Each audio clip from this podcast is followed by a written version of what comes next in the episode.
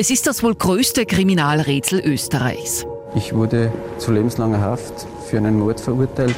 Der Fall Tibor Foko. Es war ein Riesenprozess, hat 20 volle Tage gedauert. Mutmaßlicher Prostituiertenmörder, verurteilt und in einer von langer Hand geplanten Aktion aus der Haft geflohen. Die Schlüssel haben wir dann auf der Unterseite eines WC-Deckels geklebt. Seither ist Tibor Foko ein Phantom, Österreichs Most Wanted, um den sich immer neue Gerüchte, Mythen und Verschwörungstheorien ranken. Er hat es halt wirklich verstanden, sich äh, ins rechte Licht zu rücken. In den folgenden sieben Folgen beleuchten wir den Fall Schritt für Schritt. Was ist passiert? Was sind die Fakten? Wo gibt es Zweifel? Ich spreche mit einer Frau, die Tibor Foko bei der Flucht geholfen hat. Ich gehe mit einem Richter und einer Staatsanwältin die alten Akten durch und wir sprechen über neue Beweise. Spur der Verbrechen. Oberösterreichs spektakulärste Kriminalfälle. Der Fall Tibor Foko mit Martina Schobesberger. Folge 1. Der Mord. Herzlich willkommen in der Live-Radio Podcast Lounge und endlich ist dieser Podcast fertig. Ähm, ich habe mich sehr, sehr lange darauf gefreut, aber es war doch mehr Arbeit, als ich ursprünglich geglaubt habe und dann ist äh, letzte Woche leider auch noch ein krankheitsbedingter Ausfall dazugekommen. Deshalb äh, dieser Podcast, die erste Folge jetzt auch eine Woche später fertig. Als versprochen muss ich mich gleich zu Beginn entschuldigen. Viele haben gewartet und mir auch geschrieben, aber jetzt ist sie da. Ich bin Martina Schobesberger, ich bin Reporterin bei Live Radio in Oberösterreich. Hier im Podcast spreche ich jeden ersten Sonntag im Monat über die spektakulärsten Kriminalfälle in Oberösterreich und ab jetzt über den wohl aufsehenerregendsten Tibor Foko. Ich schaue mir in den nächsten sieben Folgen in dieser Spur der Verbrechen Spezialserie an. Was ist der Reihe nach passiert? Was sind unwiderlegbare Beweise und wo gibt es Zweifel? Ich spreche da mit einer Freundin Fokus, die ihm bei der Flucht geholfen hat und vielleicht wissen könnte, wo Tibor Foko heute ist. Und wir sprechen über neue Beweise. Um diese Fakten zu beleuchten, habe ich versucht, Zeitzeugen ins Live-Radio-Podcast-Studio zu holen und muss sagen, also kann ich auch als, als Hintergrundinfo geben, es ist äh, sehr schwierig, jemanden von offizieller Seite zu finden, der bereit ist, hier wirklich was ins Mikro zu sagen. Hintergrundinfos ja, also so Off-Records-Informationen, ja, aber bitte ähm, alles ohne Namen, alles Off-Records. Es war wirklich äh, sehr beschwerlich und deshalb freue ich mich, äh, dass mehrere Expertinnen und Experten heute bei mir sind. Ähm, die Sprecherin der Staatsanwaltschaft Linz, Ulrike Breitenieder, herzlich willkommen. Danke für die Einladung. Den Vizepräsident des Landesgerichts Landesgerichts Linz Walter Eichinger. Schön wieder da zu sein. Und Angela Stritzinger, City Guide in Linz, eine Koryphäe im Bereich Kriminalfälle in Linz. Schön, dass du da bist. Danke für die Rosen. Angela, du bist ja ähm, eben City Guide spezialisiert, machst auch Themenführungen zum Thema ähm, Kriminalfälle, wahre Kriminalfälle in Linz und Tibor Foko ist da natürlich ähm, ein Riesenpunkt. Ja, das wollen alle hören. Das muss man ganz ehrlich sagen. Schaurig faszinierend, so würde ich es ähm, einordnen. Ähm, es ist ein großer Mordfall. Er geht auch über die Grenzen hinaus. Also auch äh, also deutsche Gäste kennen diesen Fall. Und ja, also es, dieser, dieser Fall ist nahe genug, dass man sich gut daran erinnern kann und weit genug weg, dass man ja mit gewissem Abstand Dinge sehen kann. Und trotzdem, er ist ein Most Wanted. Er bewegt uns noch. Mhm. Ulrike Breiteneder als Staatsanwältin bin besonders dankbar, dass, dass Sie hier sind, wobei es heikel ist, es ist ja ein, ein offenes Verfahren. Wie viel kann man denn da eigentlich wirklich ähm, dazu sagen? Der Verfahrensstand ist derart, dass es eine Anklageschrift gegen den Flüchtigen gibt. Die ist rechtswirksam, das heißt, über die Zulässigkeit der Anklageschrift hat bereits das Oberlandesgericht entschieden. Über diesen Tatvorwurf kann man auch sprechen, wie man es auch in anderen Fällen hinsichtlich bevorstehender Hauptverhandlungen sprechen würde. Ähm, sobald er auftaucht, könnte man auch mit einer Verhandlung starten. Mhm. Sobald er auftaucht, aber es ist nicht mehr so wie in anderen Fällen, wo wir uns ja schon unterhalten haben, wo es ein rechtskräftiges Urteil gibt, da kann man sagen, so war das aus jetziger rechtlicher Sicht. Hier ist wieder alles in der Schwebe. Die Hauptverhandlung ist noch nicht durchgeführt, also über diese Anklageschrift ist in der Sache noch nicht entschieden. Und insofern ist es zwar ein Angeklagter, über den wir hier sprechen, aber natürlich noch kein Verurteilter. Mhm. Ähm, Sie beide, Ulrike Breitiner, Walter Echinger, das Wunderbare ist und deshalb bin ich auch so dankbar, dass, dass Sie beide hier sind. Sie haben einen Einblick in die Originalgerichtsakten. Ja, wir haben uns natürlich die Gerichtsakten angeschaut. Es war ein Riesenprozess mit einem riesigen Ermittlungsverfahren. Es waren zig Aktenbände durchzuschauen. Es hat eine riesen Hauptverhandlung gegeben. Die hat 20 volle Tage äh, gedauert. Die Protokolle sind sehr, sehr umfangreich. Wir haben also intensive Recherche betrieben, weil da durchaus einiges an Material zur Verfügung steht und haben versucht, das entsprechend aufzubereiten, um alle Fragen beantworten zu können. Wunderbar. In dieser Folge gehen wir ganz an den Anfang zurück, an den Tag, an dem alles losgegangen ist. Und das vergisst man in diesem Mythos rund um Tibor Foko gern oder es gerät so ein bisschen in den Hintergrund, habe ich so das Gefühl gehabt, es ist da eine Frau brutal ermordet worden. Über das spricht man eigentlich ganz wenig. Wer war diese Frau? Was ist da passiert im Hintergrund? Ähm, wie war die Szene damals? Und das schauen wir uns heute genau an und gehen zurück an diesen Tag, an den 13. März 1986. Da wird um 6.50 Uhr ungefähr auf den Bahngleisen der Westbahnstrecke beim Barbara Friedhof in Linz eine weibliche Leiche gefunden. Eine Frau regelrecht hingerichtet durch einen Kopfschuss. Die Leiche ist äh, obduziert worden durch den zuständigen Gerichtsmediziner. Man hat einerseits festgestellt, dass sie eine Schussverletzung gehabt hat, die dann auch zum Tod geführt hat, und zwar einen Schädelsteckschuss mit einem Eintritt etwa drei Zentimeter unterhalb des linken Auges. Also ein Schuss ins Gesicht. Ein Schuss ins Gesicht, wobei die, äh, der Pulverschmauch auch das Gesicht der Verstorbenen entstellt hat. Es ist dann aber auch noch hervorgekommen, dass das nicht die einzige Verletzung der Verstorbenen war, sondern die Verstorbene dürfte davor auch schon durch Schläge malträtiert worden sein. Der Gerichtsmediziner hat insgesamt 13 Schläge festmachen können. Die sind gegen den Kopf äh, und den Oberkörper erfolgt, haben dort zu Verletzungen in Form von Rissquetschwunden, von Prellungen geführt. Diese wären für sich betrachtet nicht tödlich gewesen und sind aber dann auch mit den späteren Aussagen von äh, Personen in Einklang zu bringen, dass es sich da um ein Werkzeug, nämlich um eine Getriebewelle als Tatwerkzeug gehandelt haben könnte. Mhm. Auf das kommen wir dann später noch zurück. Ähm, die Frau ähm, hat getragen einen dunkelblau-schwarz gestreiften Mantel und eine Jeanshose. Die äh, Frau war im äh, Unterleib unbekleidet. Mhm. Es war die Jeanshose und die Unterhose hinuntergezogen, was jetzt einmal auf den ersten Blick den Verdacht erweckt hat, dass es sich hier um ein Sexualverbrechen gehandelt haben könnte. Die Obduktion hat allerdings keinen Hinweis auf einen sexuellen Übergriff ergeben. Mhm. Eine weitere Info hat man ebenfalls noch von der Gerichtsmedizin erhalten, nämlich der ungefähre Todeszeitpunkt in der Nacht von 12. auf 13. zwischen 1 und 3 Uhr morgens. Das ist immer bei den Ermittlungen auch besonders wichtig, dass man ungefähr weiß, wann eine Tat passiert sein soll, um daran Ermittlungen anzuknüpfen, zum Beispiel auch Alibis von möglichen Tatverdächtigen überprüfen zu können. Mhm. Das heißt, sie ist ungefähr drei Stunden oder so dort gelegen, bevor sie dann gefunden worden ist? Ungefähr in diesem Zeitraum soll der Tod eingetreten sein und äh, es besteht jetzt kein Hinweis, dass sie dann noch irgendwie bewegt worden wäre. Mhm. Also eine Frau massiv misshandelt, dann getötet mit einem Schuss ins Gesicht, schaut ein bisschen aus äh, wie ein Mord mit äh, sexuellem Hintergrund. Äh, was weiß man denn, wer die Tote ist zu diesem Zeitpunkt? Bei der Verstorbenen handelt es sich um eine 23-Jährige, die in der Nähe des Auffindungsortes in einem Lokal als Prostituierte gearbeitet hat. Mhm. Konkret im Club Exklusiv in der Goethestraße? Was äh, auch noch bekannt war, dass die Verstorbene es durchaus eigenwillig gegolten hat. Ähm, sie dürfte auch in ihrem Gewerbe sehr erfolgreich gewesen sein und ein durchaus einnehmendes Wesen gehabt haben. Mhm. Jedenfalls ähm, das 23 Jahre alte äh, Mordopfer, Prostituierte, tätig im Club exklusiv in der Goethestraße. Daneben befindet sich ähm, ein weiteres Rotlichtlokal, der Bunny Club, der einem gewissen Tibor Foko gehört. Relativ rasch, nämlich noch am Tag dieser Auffindung der Verstorbenen, haben die Ermittlungen schon in den Bunny Club geführt.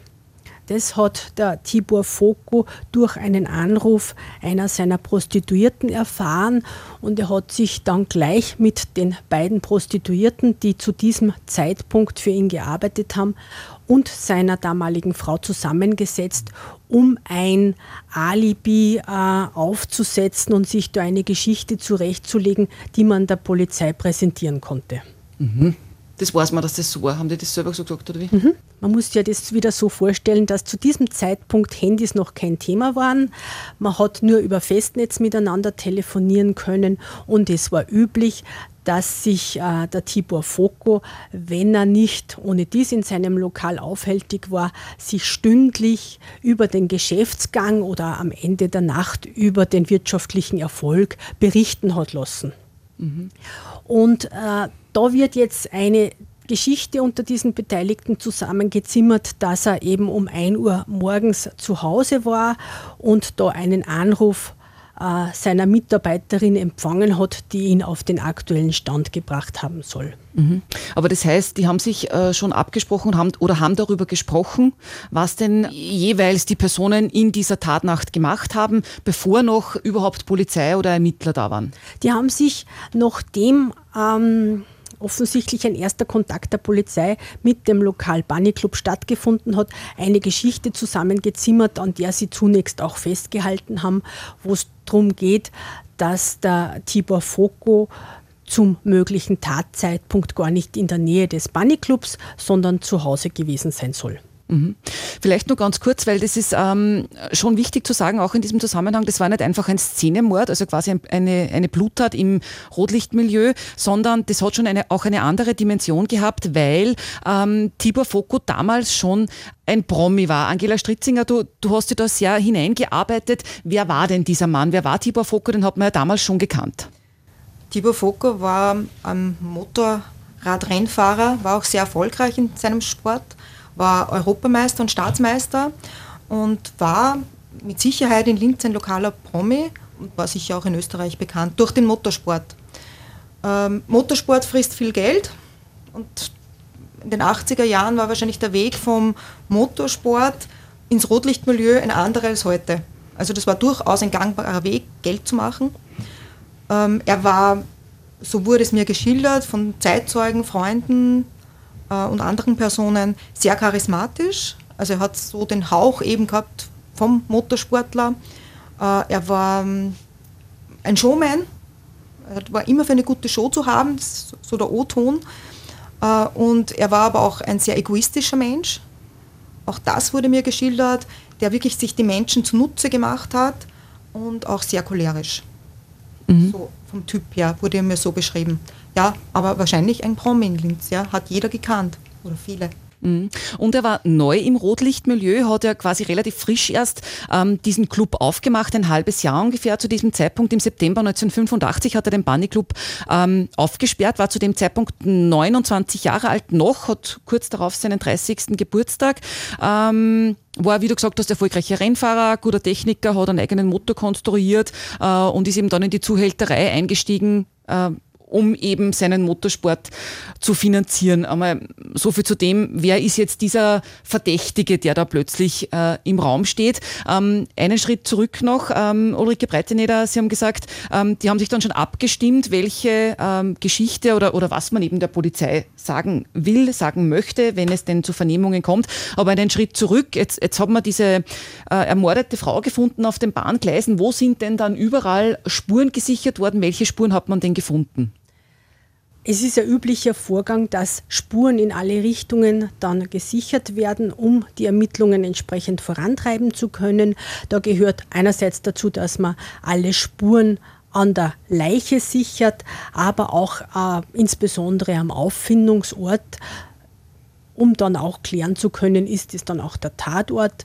Und in diesem Fall sind diverse Spuren natürlich genommen worden, zunächst von der Verstorbenen. Man hat jetzt noch am ersten Moment keine Tatverdächtigen gehabt und man hat auch eine Blutspur dann auf einem Weg sichern können.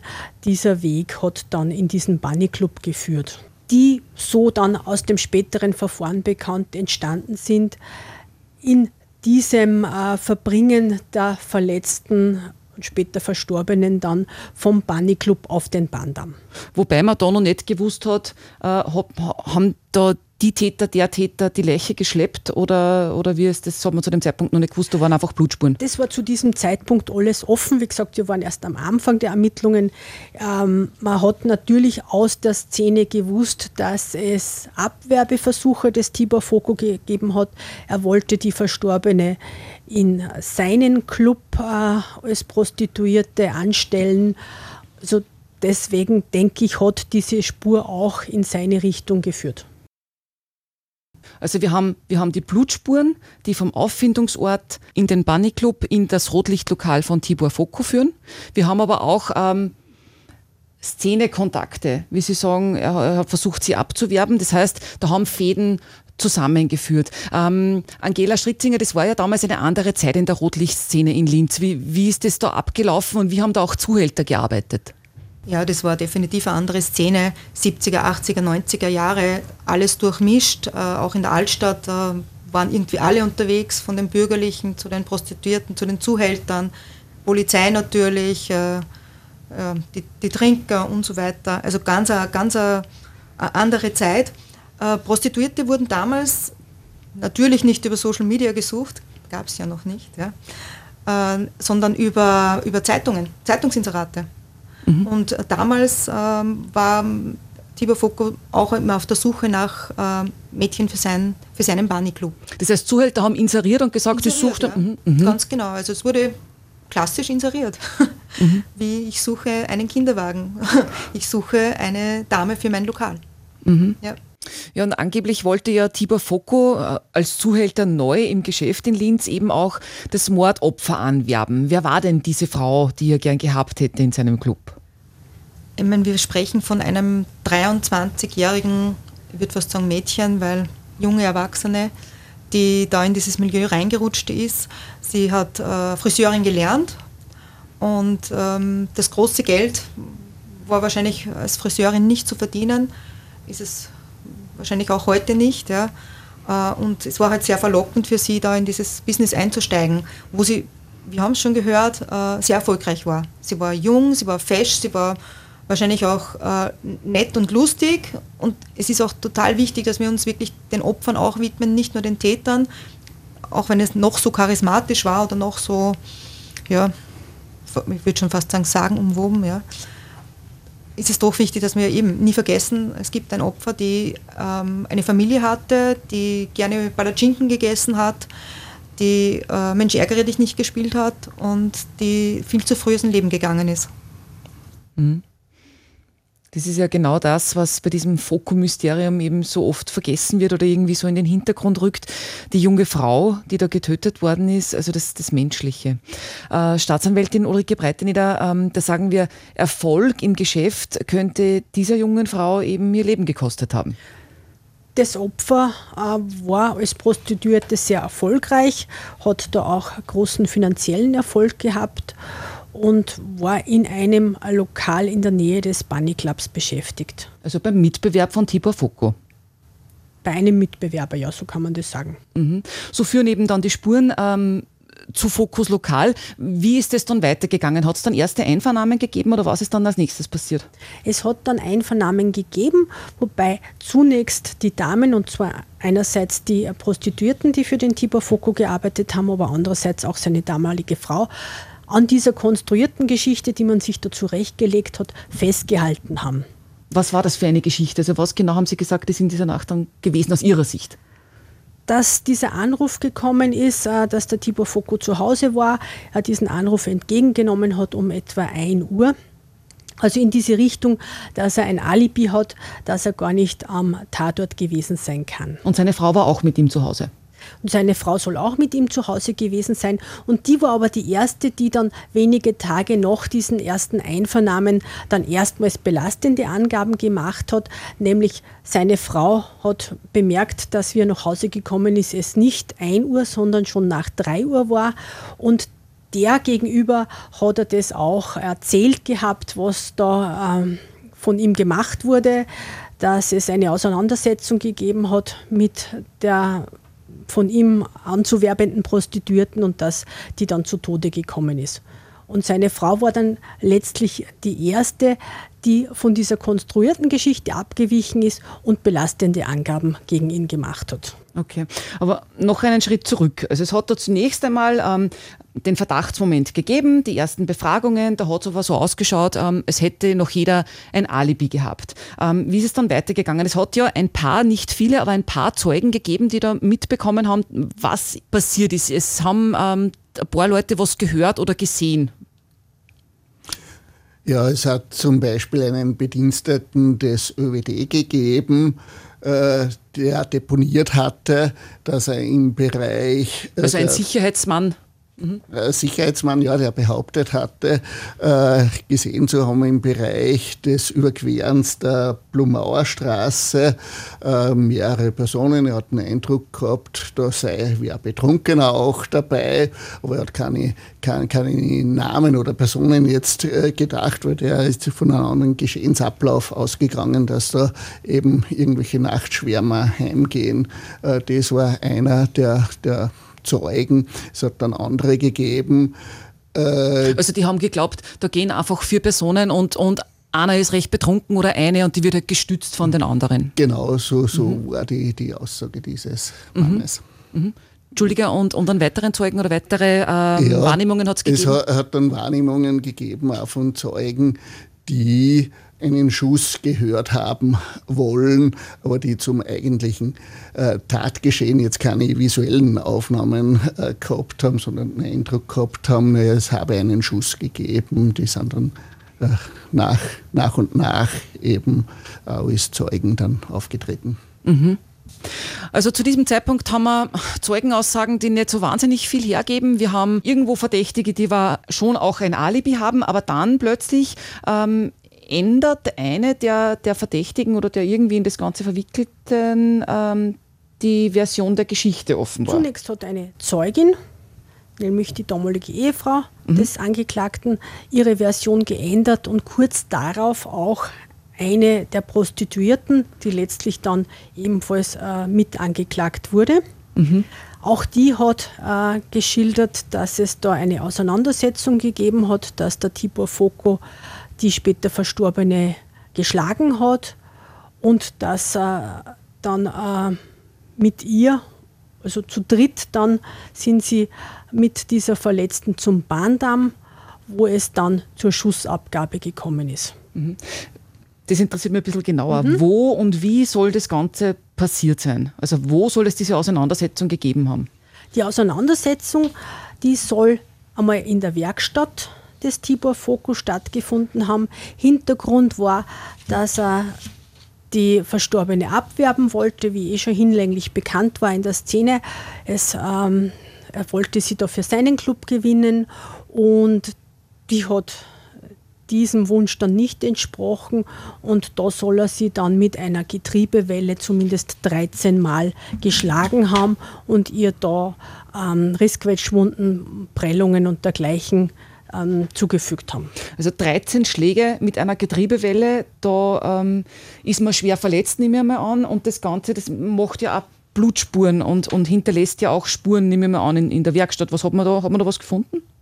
In der Werkstatt ist später natürlich untersucht worden, ob es da Blutspuren gibt, aber einen wichtigen Zwischenschritt haben wir jetzt übersprungen, nämlich der Tibor Fokus soll dann auch seine Prostituierten aufgefordert haben, dass sie da putzen und er hat sich selbst gereinigt und äh, hat da versucht, alle Spuren zu beseitigen. Und bei diesem Streit waren dabei angeblich Tibor Foko, die später ermordete Prostituierte. Und dann hinzugekommen ist äh, die später mitangeklagte Prostituierte, die soll da versucht haben einzugreifen, hat nach ihrer eigenen Schilderung dann selbst einen Schlag von Tibor Foko abgefangen und ist dann aufgefordert worden zu putzen. Mhm. So, jetzt haben wir in dieser Werkstatt diese schwer verletzte Frau. Was ist dann weiter passiert? Dieser Verletzten wollte sich Tibor Foko äh, entledigen, vermutlich mit dem Hintergrund, dass sie ihn dann nicht mehr in einem Strafverfahren belasten kann, mit allen negativen Folgen, die eine solche Anzeige für ihn gehabt hätte.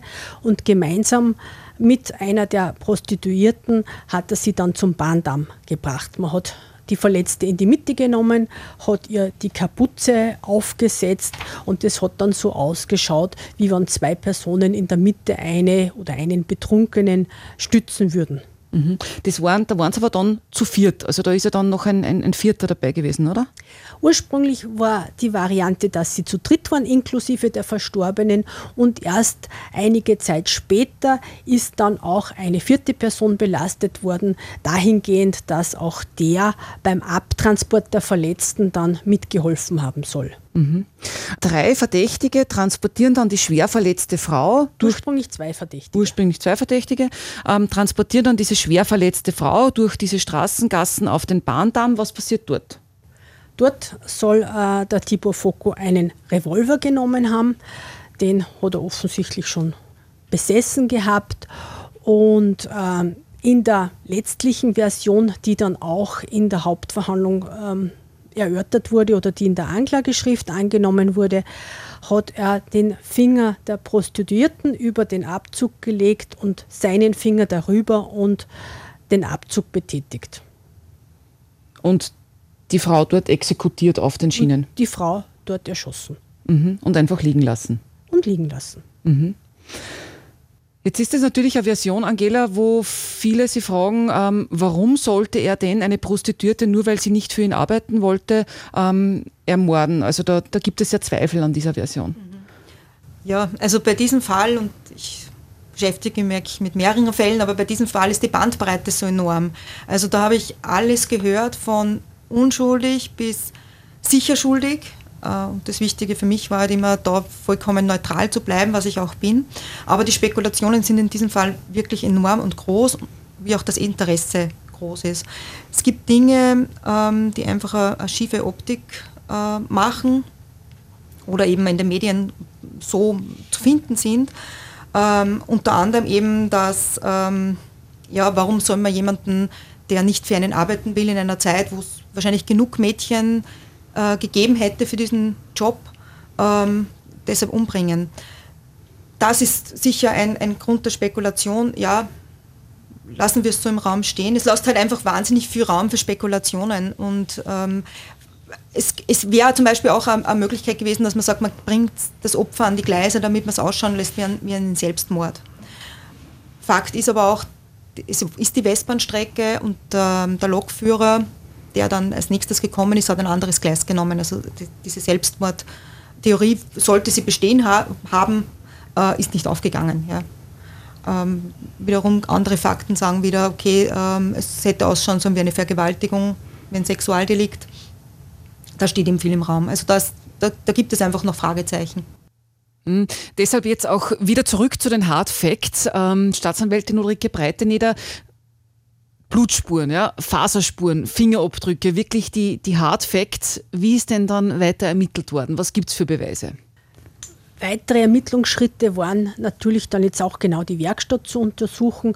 Auch da hat man Hinweise auf Blutspuren gefunden, allerdings immer unter dem Aspekt, dass einerseits vor eine Reinigungsaktion stattgefunden hat, aber auch andere Substanzen, die vielleicht in einer Werkstatt vorkommen, auf diesen Bluttest reagieren. Also zum Beispiel Metallspäne können natürlich da auch reagieren.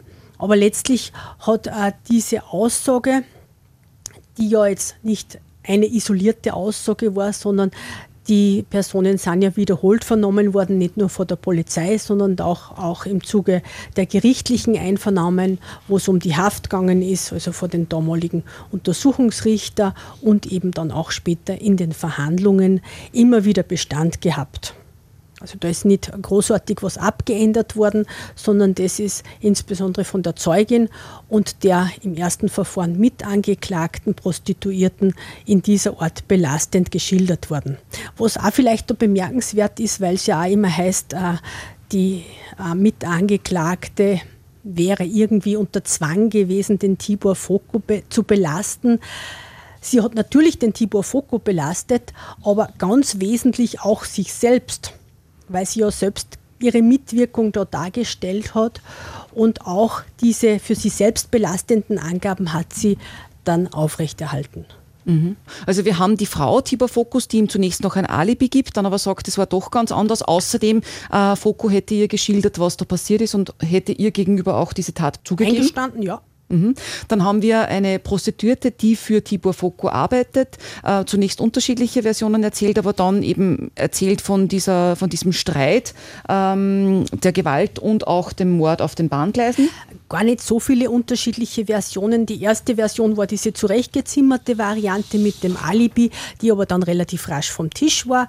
Die zweite Variante war schon das Verbringen zum Bahndamm mit, der, mit dem äh, Revolver vor Ort da war die erste kurze Schilderung, äh, dass der Tibor Foko geschossen hätte und sie wäre weggelaufen. Und dann ist relativ rasch diese Variante gekommen, wo er seinen Finger über ihre Hand gelegt hat und praktisch ihre Hand zum Abzug geführt hat, wie wenn jetzt äh, sie ein willenloses Werkzeug gewesen wäre. Und auch diese Variante hat sie dann wiederholt bestätigt. Warum hat er das getan, dass er da den Finger über ihren drüber legt?